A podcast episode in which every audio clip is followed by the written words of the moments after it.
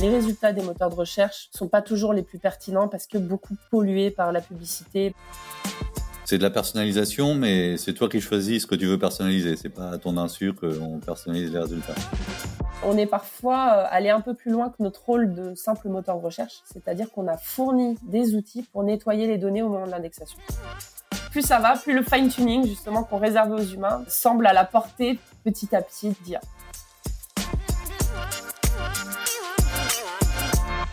Bonjour, je suis Laurent H, je suis CTO de Quant et je vais être intervieweur pour ce, cet épisode. Je vais interviewer Aline Papono. Et donc pour commencer, euh, comment tu aimerais te présenter, Aline? Eh ben, écoute, euh, je m'appelle Aline. Je suis euh, donc CTO de la société Adeline. On fait des moteurs de recherche. On est on est consultant expert en moteur de recherche. On a aussi des produits pour le e-commerce et un, un, site de moteur de recherche dont on parlera sans doute après. Voilà, sinon, bah, je m'occupe aussi de pas mal de petites choses à côté. Je suis euh, toulousaine, donc euh, je m'occupe là, j'organise la conférence euh, DevFest Toulouse. Je co-organise, bien sûr.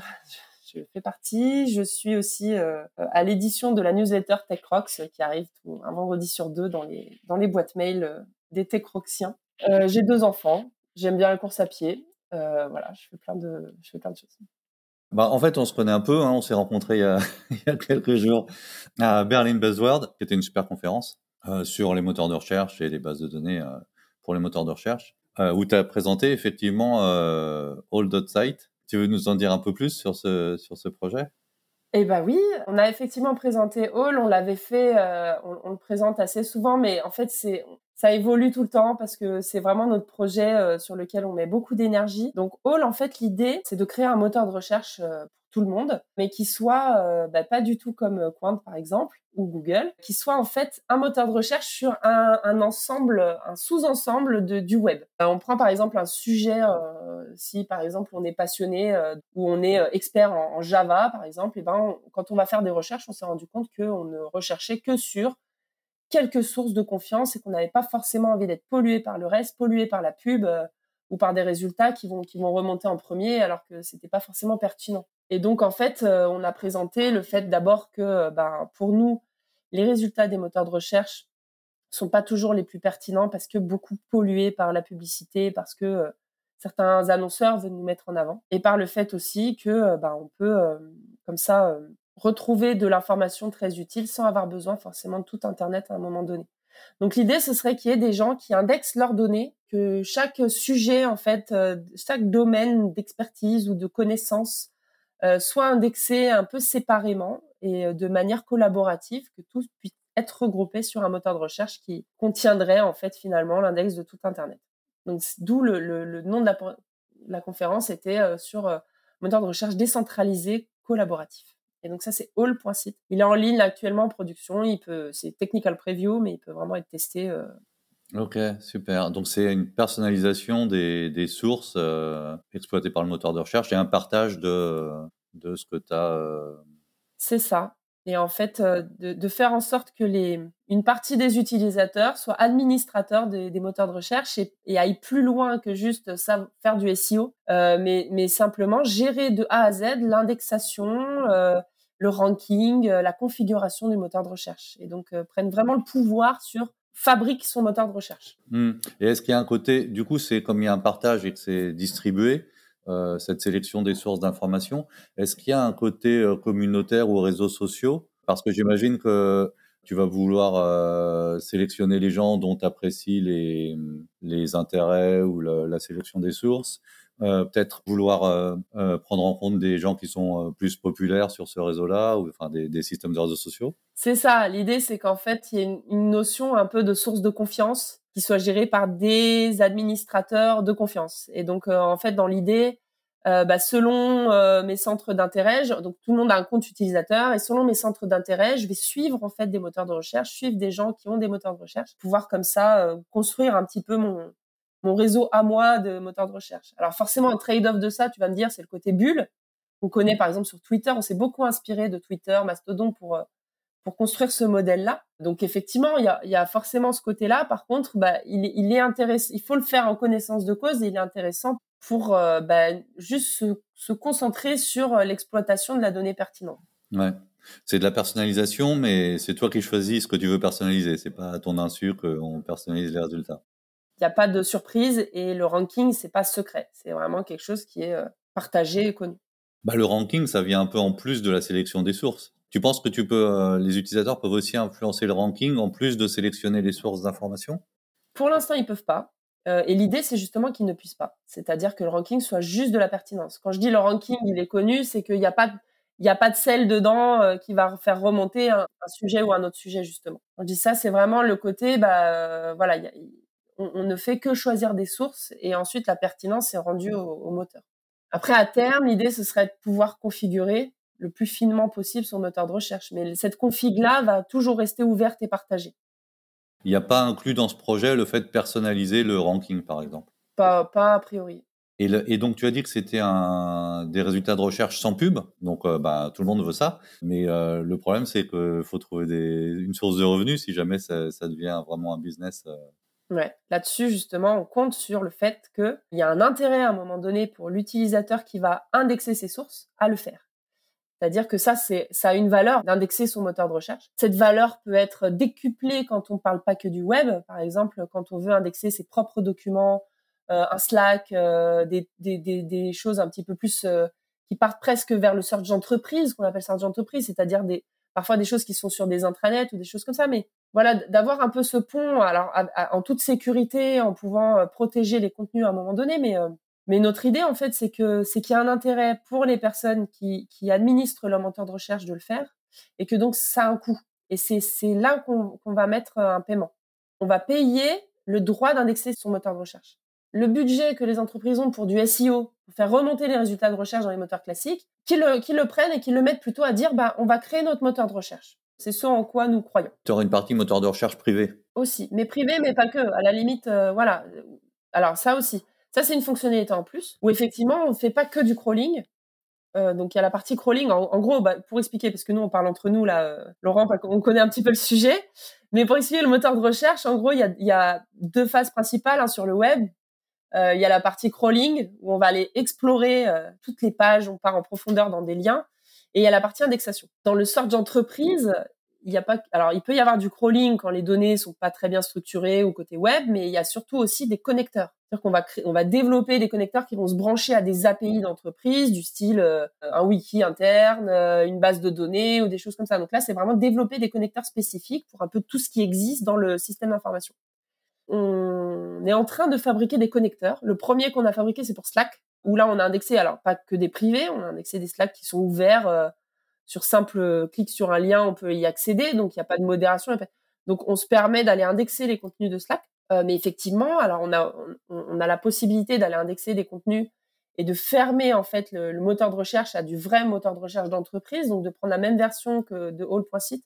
Et on peut aussi mettre All.site on-prem en vrai moteur de recherche d'entreprise. Et la troisième partie dans les moteurs de recherche, c'est aussi la partie euh, matching, ranking avec les queries. Ah voilà, alors là, moi j'étais sur le côté indexation. Puis bien entendu, après, il y a toute la partie search, euh, où là, on va euh, utiliser, bah, nous, on est basé sur Elasticsearch. Donc les index sont envoyés dans Elasticsearch et puis ensuite la recherche se fait avec, avec du Lucene-based Elasticsearch. Et je sais que tu as travaillé sur, bah, as travaillé pas mal sur les moteurs de recherche et en particulier chez Adeline, vous avez développé le moteur de recherche interne de Carrefour. Oui. Alors, c'est un peu plus que ça, c'est-à-dire qu'on a développé un, un produit moteur de recherche qui s'appelle A2. Alors, il a été, euh, au niveau timing, il était avant All. Euh, c'était vraiment le, notre, notre cœur de métier. C'était d'être éditeur du logiciel A2, basé sur Elasticsearch également, et orienté sur du 100% search d'entreprise et avec le, avec les, au fil de nos divers euh, clients, orienté sur le e-commerce. Et donc A2, en fait, il inclut un peu la, la partie, donc la partie connecteur dans l'idée, c'était vraiment d'être capable de, de, travailler dans un environnement plutôt euh, pas très prêt, euh, pas très euh, API ready et tout ça. Donc l'idée, c'était de pouvoir manger n'importe quoi en entrée, du fichier, du flux Kafka, etc. Donc vraiment manger tout ce qu'on veut, indexer des très gros volumes, donc être capable de d'être très très fort sur l'indexation, d'avoir de répondre à toutes les contraintes de volume, de nombre d'indexations, de tout ce qui peut arriver, parce que c'est très dur en fait de mettre à jour des index, tout ça. Donc toute cette partie batch euh, d'indexation qui était gérée dans A2, et puis de proposer un moteur de recherche. Et en fait, on s'est spécialisé dans le e-commerce. Donc vraiment de faire de la recherche de produits avec des configurations de produits, avec de la mise en avant des, et d'ajouter à la recherche tout plein de fonctionnalités. Alors là, par contre, quand on parlait de ranking tout à l'heure, l'idée c'est vraiment de permettre plein de petites modifs sur le ranking, de fine-tuning avec des boosts et des stratégies de tri, avec des, avec des, des, des champs euh, qui vont avoir plus de poids que d'autres, etc. Donc, euh, on a vraiment mis en place un gros, gros euh, système de moteur de recherche. Et il se trouve que effectivement, on a, on a, on a entre autres au départ installé chez Carrefour. Qu'est-ce qu'il y a de spécifique euh, dans le fait que tu es dans un domaine e-commerce pour un moteur de recherche? Effectivement, donc il y a plein de choses spécifiques. Il y a d'abord les volumes, la quantité de changements qui peut arriver sur une journée, toutes les évolutions qu'il peut y avoir sur, sur les données. Alors effectivement, cliquer sur une fiche produit, la donnée elle est à jour, mais la rechercher dans un index, euh, l'index doit être à jour aussi. Et en fait, on se rend compte, bah, les index c'est pas euh, du SQL. Euh, la mise à jour d'une donnée, ça coûte très très cher. Donc, euh, il faut trouver les bons systèmes pour le faire. Donc, il y a déjà cette partie indexation. Et puis, la partie recherche, c'est de la recherche de produits sur lequel on doit être super pertinent. On doit montrer au client ce qu'il a prévu d'acheter. Et puis, tout en ajoutant aussi des, des produits qu'il avait peut-être pas forcément prévu d'acheter, mais comme quand il se balade dans un magasin, lui amener à la vue des choses qui pourraient l'intéresser. Euh, ça, c'est pour la partie e-commerce, mais du coup, c'est ça pour moi les spécificités qu'on a. Il y a aussi le fait que les produits, les fiches produits, la base de données des produits, alors je sais pas, nous, par exemple, dans notre expérience de Carrefour ou de, de la FNAC d'autres euh, clients chez qui on est allé, il y a des magasins et là, l'entreprise n'est pas construite autour d'un système d'information au départ. Donc la donnée est hétérogène, il faut aller la chercher un peu partout, parfois la corriger, parfois l'enrichir au moment de l'indexation search. Bah, ça fait pas tellement de différence parce que enfin, chez Rakuten, c'est une marketplace, donc il y avait aussi une hétérogénéité des, des marchands, encore pire. Ah oui, c'est encore quelque chose, ça, euh, d'autre. Ouais. ouais. Il y avait aussi la question de stock. Il y a toujours du stock quelque part, même si c'est sur Internet, il y a quand même des entrepôts quelque part ou des magasins. Ah oui, oui, c'est sûr.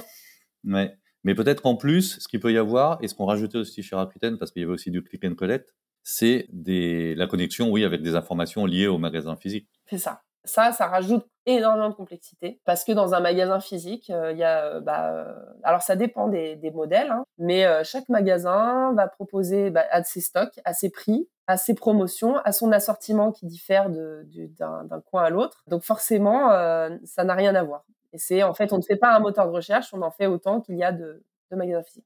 Il y a une question aussi importante de fiabilité et de complétude des informations structurées qui sont associées à produit. C'est un, un, un, produit sur Internet, au minimum, si tu as moins que ça, c'est vraiment un gros problème. Au minimum, tu as une image et du, une description. Ouais. Déjà sur une marketplace, des fois l'image euh, c'est pas la bonne. Ouais, mais bon, disons que c'est, on considère quand même que c'est le minimum. Mais t'aimes bien avoir beaucoup d'autres attributs en fait, euh, la marque de, de, de l'objet, euh, la couleur, si c'est un vêtement par exemple, le, la matière, etc. Et donc ça, euh, tu as été confronté à ces problèmes-là, c'est-à-dire qu'il manquait des données, euh, parce qu'en plus, ça devient des, des, informations qui sont utilisées pour filtrer les résultats. Euh, donc j'imagine vous avez fait des trucs comme ça. Tu as été confronté à ça, à la, la qualité de, des informations structurées Oui, oui, sachant que ça, ça a énormément évolué au fil des années, heureusement. Donc là, si on parle toujours de l'expérience effectivement euh, euh, de Carrefour, par exemple, moi j'ai toujours dit un peu que le, on avait toujours un temps d'avance au niveau du moteur de recherche. Quand on commence à installer un moteur de recherche, on est capable de masquer une certaine complexité parce que finalement l'index, il va être homogène, propre, structuré, contenir tout ce qu'il faut. C'est du, c'est, on n'est pas sur du, du relationnel et on regroupe, on, va rassembler plusieurs sources de données différentes. Donc quelque part, on masquer toute la complexité d'un SI qui est peut-être pas forcément mature et prêt euh, au niveau des fiches produits, euh, et, c'est d'autant plus vrai avec des marketplaces, j'imagine, euh, où on va être capable comme ça de nettoyer, de ranger, de faire le truc, même bah, un peu au dernier moment, mais finalement peut-être mieux que les, les, les, briques qui sont, qui sont censées le faire. On a, on a connu bien sûr cette complexité-là et ces, et ces sujets de correction de données chez Carrefour. Alors, en fait, ce qu'on a fait, c'est qu'on a, euh, on est parfois euh, allé un peu plus loin que notre rôle de simple moteur de recherche, c'est-à-dire qu'on a fourni des outils pour nettoyer les données au moment de l'indexation. On a fourni des dictionnaires, des choses qui changent les noms des champs, qui créent des autres champs, qui, permettent comme ça de faire des translations, etc. Alors, il y a toujours une utilité côté search, parce que tu as toujours une utilité. Parfois, on a besoin d'aller rassembler plusieurs champs dans un pour pouvoir rechercher dessus, etc. En vrai, ça a très souvent été, à un moment donné, ça a été très souvent utilisé par les équipes métiers pour corriger. Euh, pour dire ah bah oui mais sur cette brique on sait qu'il y a un bug et donc euh, on va le corriger dans le moteur de recherche. Plus l'équipe search Carrefour s'est structurée, euh, plus en interne aussi il y a eu des une préoccupation à, à s'occuper de ça. Plus on s'est dit bah voilà il faut qu'on arrête de faire ça, le moteur de recherche n'est pas là pour corriger les données. Il y a eu des briques logicielles qui sont construites, d'autres équipes qui sont construites Et en fait, on a accompagné l'équipe, toute l'équipe digitale Carrefour, à, gagner en maturité sur ces sujets-là, en, créant bah, différentes, voilà, différentes briques produits qui, qui, vont permettre comme ça d'améliorer les choses. Et aujourd'hui, je me rends compte aussi, il y a d'autres équipes, par exemple l'équipe SEO, qui sont en train d'adresser ça aussi parce qu'eux, ils sont pénalisés par le fait, par exemple, que sur la marketplace, il manque des informations sur les produits, ou par exemple sur des produits alimentaires, les allergènes et choses comme ça, qui va utiliser euh, ChatGPT pour leur demander, bah voilà, je te donne une fiche produit, est-ce que tu peux me dire s'il y a des allergènes dedans, par exemple? euh, J'avais une question sur le, la relation avec la partie business euh, chez Carrefour, parce que c'est assez compliqué de un produit comme un moteur de recherche ou des produits où il y a du machine learning aussi, c'est des domaines où L'évaluation est, compliquée en fait. Euh, c'est pas, t'as pas juste à vérifier des spécifications, la, conformité à des spécifications. Euh, c'est euh, l'évaluation de la, t'as une évaluation de qualité qui est assez complexe à faire. Comment comment ça s'est passé? Est-ce que la partie business, elle était capable? Est-ce que vous étiez capable d'établir un, une communication sur ce sujet-là pour vous mettre d'accord sur un niveau de qualité attendu, l'évaluation, etc. Eh ben, alors en fait, Carrefour a beaucoup d'outils à eux. Euh, j'ai presque envie de sortir de Carrefour pour parler de ce sujet-là parce que on a, on a beaucoup travaillé, échangé avec les équipes métiers. On leur met à disposition une console. Alors ça, c'est euh, Carrefour. on, on, leur a vraiment créé une console d'administration pour eux, pour qu'ils puissent fine-tuner le modèle, etc. Et en fait, chez Adeline en particulier, c'est là où je sors un petit peu du, du de Carrefour, c'est qu'en tant que consultant, c'est vraiment un sujet qui est important pour nous. Et on se rend compte que c'est de plus en plus important Pourtant, tu vas me dire, on est de plus en plus data-driven, on a de plus en plus d'outils pour fine-tuner automatiquement plein de choses. Nous, on, croit vraiment au fait que le d'administrer un moteur de recherche, c'est un métier. C'est un vrai rôle, c'est un vrai métier qui existe, qui, doit vraiment avoir une présence dans toutes les entreprises. On a fait une présentation là-dessus l'an dernier, d'ailleurs, à Berlin Buzzwords, mais l'année dernière, sur la, vie d'un administrateur de moteur de recherche avec toutes les choses qu'il a à faire. On a une formation aussi, là, on va, on va faire une formation vendredi prochain, le 30, sur les moteurs de recherche pour les product owners en disant bah voilà euh, product owner product manager mais c'est vraiment ça c'est qu'est-ce que c'est en fait qu'est-ce qu'on peut faire au niveau du moteur de recherche pour le tuner et pour mesurer la pertinence? Oui c'est exactement une bonne réponse à ma question c'est-à-dire que c'est euh, cette évaluation de qualité cette communication entre l'équipe technique et le business ben c'est typiquement un travail de l'équipe produit. Exactement alors c'est à la frontière entre euh, entre euh, maintenir du. C'est pas la même personne qui va installer le cluster Elasticsearch et qui va euh, et qui va s'occuper de ces aspects-là. Et d'ailleurs, alors tu n'as tu n'as pas pu m'accompagner, mais le lendemain de Berlin Buzzwords, il y avait une autre conférence qui s'appelle MySeas et qui est le Search e-commerce, qui du coup te concerne sans doute moins aujourd'hui, mais qui nous concernait vraiment très très fort. Et justement, il y avait un un des intervenants qui, qui expliquait ça et qui disait mais si vous avez vous avez des connaissances en retail dans votre entreprise. Souvent, même dans les entreprises pure web, euh, e-commerce, il y a des gens qui, connaissent ce métier-là de toujours, qui sont vraiment dans, et qui savent exactement ce qu'il en est. Utilisez-les. N'utilisez pas que l'IA, le, re-ranking automatisé et les data pour mettre en avant les produits qui vous semblent pertinents pour les utilisateurs, en fait. Il y a vraiment des choses à faire. et l'humain dans la boucle, pour moi, il est toujours utile. Et les équipes métiers sont loin de disparaître parce que finalement aujourd'hui on, est capable de mesurer un petit peu le, qu'est-ce qui est intéressant, mais pas forcément le pourquoi c'est intéressant, pourquoi c'est important de, de, mettre à la vue des utilisateurs ces produits. Ouais, c'est ça qui est compliqué et qui est important en même temps dans, dans tous les produits où il y a une partie euh, machine learning ou des, des, mécanismes assez complexes comme dans les moteurs de recherche, c'est que euh, il faut pas penser que euh, parce que ce sont des mécanismes compliqués avec une automatisation eh ben il euh, n'y a pas d'apport euh, business ou métier euh, à avoir et, et c'est le contraire en fait. Et c'est aussi, ça fait partie aussi de, des tâches de l'équipe produit, je pense, d'avoir un regard sur ce qui est fait du côté technique et automatisation, mais avec une vision plus métier ou business. C'est super important.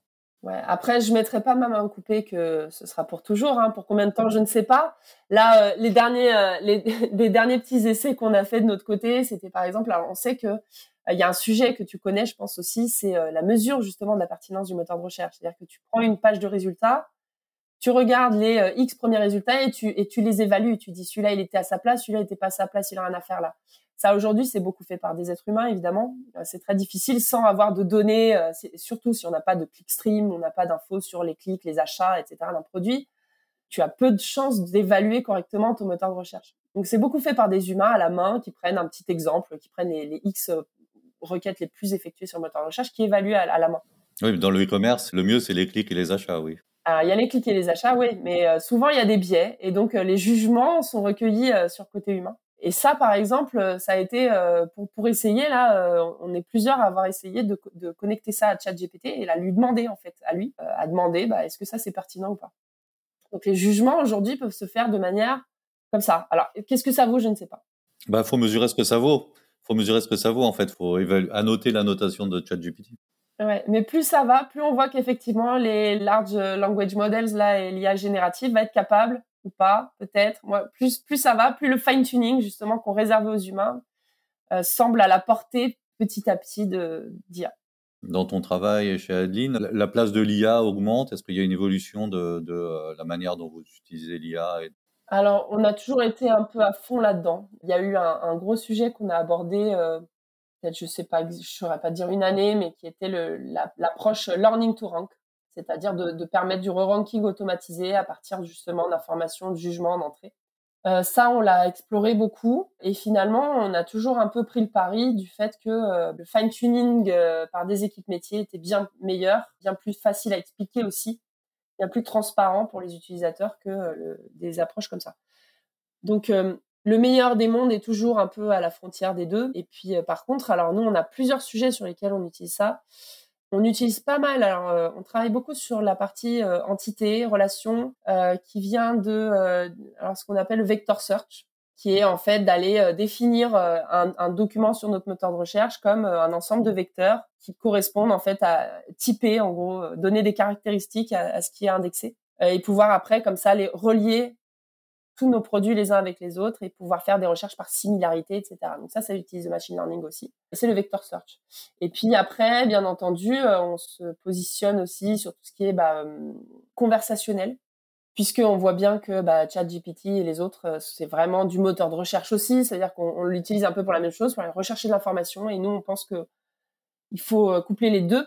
mais on va tenter en fait d'avoir une approche comme ça de, de, conversation avec le moteur de recherche où on va faire un résumé un peu peut-être d'une page de résultats ou euh, des réponses euh, style euh, question-réponse.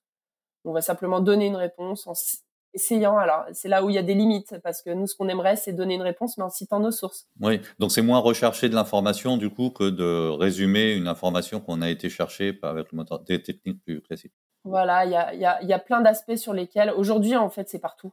Aujourd'hui, il n'y a pas grand-chose qui se passe sans machine learning ou intelligence artificielle quelque part, pour nos métiers en tout cas. Et sur le learning to rank, tu disais que euh, donc l'approche machine learning du ranking, c'est-à-dire du tri des résultats, tu disais que vous avez jusqu'à présent plutôt privilégié l'approche, euh, le contrôle direct avec des, des, une approche plus métier. là, je te parle plutôt, oui, en concret chez nos clients pour de la production. Ouais, dans votre expérience avec vos clients, ouais. Mais donc, euh, je comprends ce, ce, pourquoi on peut préférer ça, mais la complexité, c'est que s'il y a, il y a quand même beaucoup, sûrement beaucoup de paramètres sur lesquels se base le ranking. Et en fait, tu peux pas essayer toutes les combinaisons. Enfin, c'est ingérable.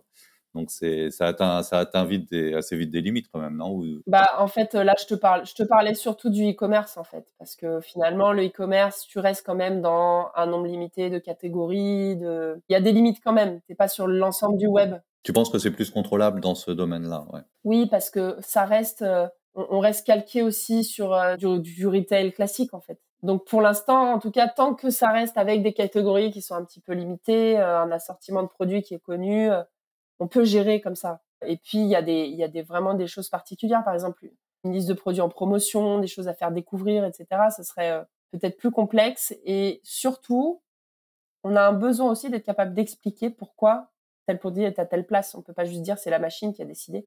Alors en plus sur la marketplace, tu dois, tu dois faire face à tout le spam et toutes les bêtises entre guillemets qui arrivent sur ton sur ta plateforme. Donc de toute façon, il y a un moment donné, tu as, besoin de fine tuning.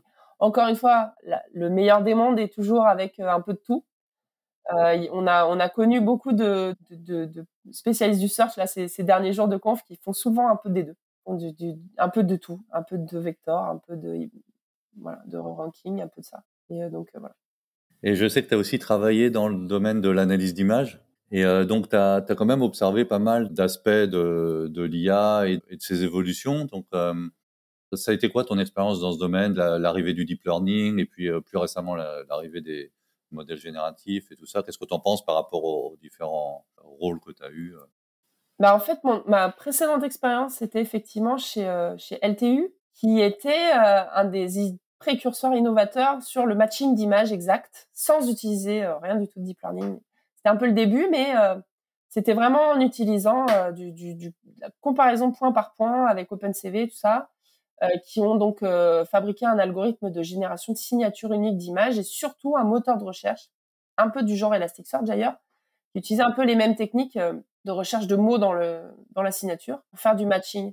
Et effectivement, alors j'avais pas quand je suis arrivée chez Adeline, ça a été un peu ce qui a tilté chez moi, ça faisait une continuité quoi dans la dans le choix d'entreprise parce que c'était c'était finalement aussi du moteur de recherche en quelque sorte, sachant que j'étais beaucoup moins dans les aspects techniques et plus dans les aspects start-up euh, là-dessus. Mais euh, c'est vrai qu'LTU c'était ça.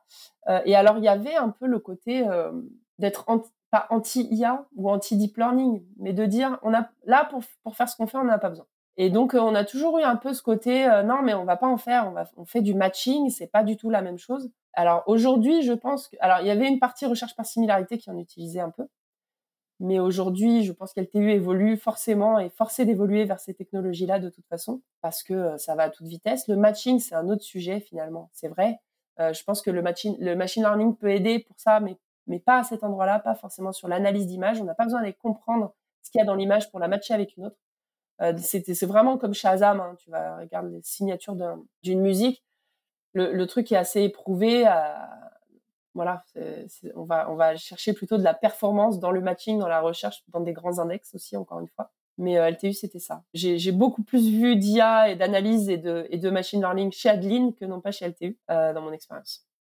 Et ben, je pense que ça va être la, ma dernière question. C'est, ce sera plus orienté vers ton rôle parce que euh, tu as été donc CTO de CTO d'Adeline, mais tu as eu des rôles plus de COO et puis avec des des différentes variations autour de ça. Comment tu euh, considères ce, passage euh, dans des, différentes variantes du rôle de euh, CTO C'est très mouvant. Je, suis très, je suis très flex. Je regarde plus trop le nom du rôle. C'est vrai que voilà, je, je regarde plus trop si c'est CTO, si quelque chose ou pas, ou juste juste gentille collaboratrice et, surtout contributrice à, faire faire avancer le schmilblick. C'est surtout ça en fait mon job. Alors c'est vrai qu'en fait, euh, je suis passée à plusieurs choses. Ça dépend énormément du contexte dans lequel on est. Par exemple, chez Adeline, on est tous très très très pointus techniquement. Le, fondateur d'Adeline, le euh, qui est aussi en fait euh, consultant principal, qui est aussi CTO en fait, est, vraiment très très pointu techniquement, très sur la technique, très concret et, et, les mains dedans. On est tous les mains dedans. Donc forcément, mon rôle de CTO chez Adeline n'est pas le même qu'il a pu être par exemple chez OnPrint ou chez LTU. C'était LTU quand je suis arrivée à à vraiment euh, créer de zéro l'équipe technique, faire exister la technique dans une entreprise qui n'était pas forcément au départ, qui était plutôt marketing. Ça, ça m'est arrivé aussi dans des expériences précédentes. Forcément, c'est pas le même job. L'idée, en fait, moi, la seule chose que je me dis, c'est que mon job, c'est de contribuer à faire en sorte que euh, surtout l'équipe euh, ait tout ce qu'il lui faut pour euh, pour bosser. Donc, c'est vraiment le rôle facilitateur à 100%, que ce soit dans la partie organisationnelle, équipe, euh, faire en sorte que la, voilà, la vision soit connue, partagée, la mission, la stratégie, où est-ce qu'on va de, cette partie-là à euh, la version pure alimentaire, la fiche de paye arrive à temps, euh, les clients, euh, les clients reçoivent leur devis, on avance, on, récupère les choses. C'est c'est une partie aussi. Et puis la partie technique où ben il n'y a pas trop de points de blocage, ça roule. L'équipe est motivée, intéressée par ce qu'elle fait. Elle fait pas que des trucs chiants tout le temps. C'est vrai que moi j'ai tendance dans l'équipe technique à me prendre les sujets pénibles j'ai des efforts à faire euh, pour euh, sur tous les aspects, hein, que ce soit sur l'aspect équipe, sur l'aspect euh, organisationnel, opérationnel pur ou technique, pour pour savoir quoi, quand, comment déléguer mieux. Je suis vraiment aidée d'ailleurs chez Adeline par, pour ça, euh, par par Lucienne qui me qui me qui m'aiguille un peu en me disant mais ça ça tu faut que tu le délègues ça non. Donc voilà, j'apprends encore là-dessus. Mais finalement voilà, mon, mon, rôle est un petit peu au milieu de tout ça je me sens euh, capable de, de, de, de, pas mal de choses, en fait, de techniques à faire tourner la maison. Je pense qu'il faut savoir aussi, quand on a ce rôle un peu dirigeant, euh, bah, des fois se, se, baisser un petit peu et puis ramasser le truc par terre ou, euh, ou voilà, nettoyer, nettoyer la, le truc. Enfin, dans la startup où j'ai été, bah, j'ai lavé les toilettes, hein, des fois. Enfin, voilà, il faut, le faire. C'est, ça fait partie un peu du job, comme ça, de, de, de faire marcher le, la maison. Eh ben, on va s'arrêter sur cette euh, merveilleuse conclusion que CTO doit parfois euh, nettoyer les toilettes. Merci beaucoup. Merci à toi, Laurent.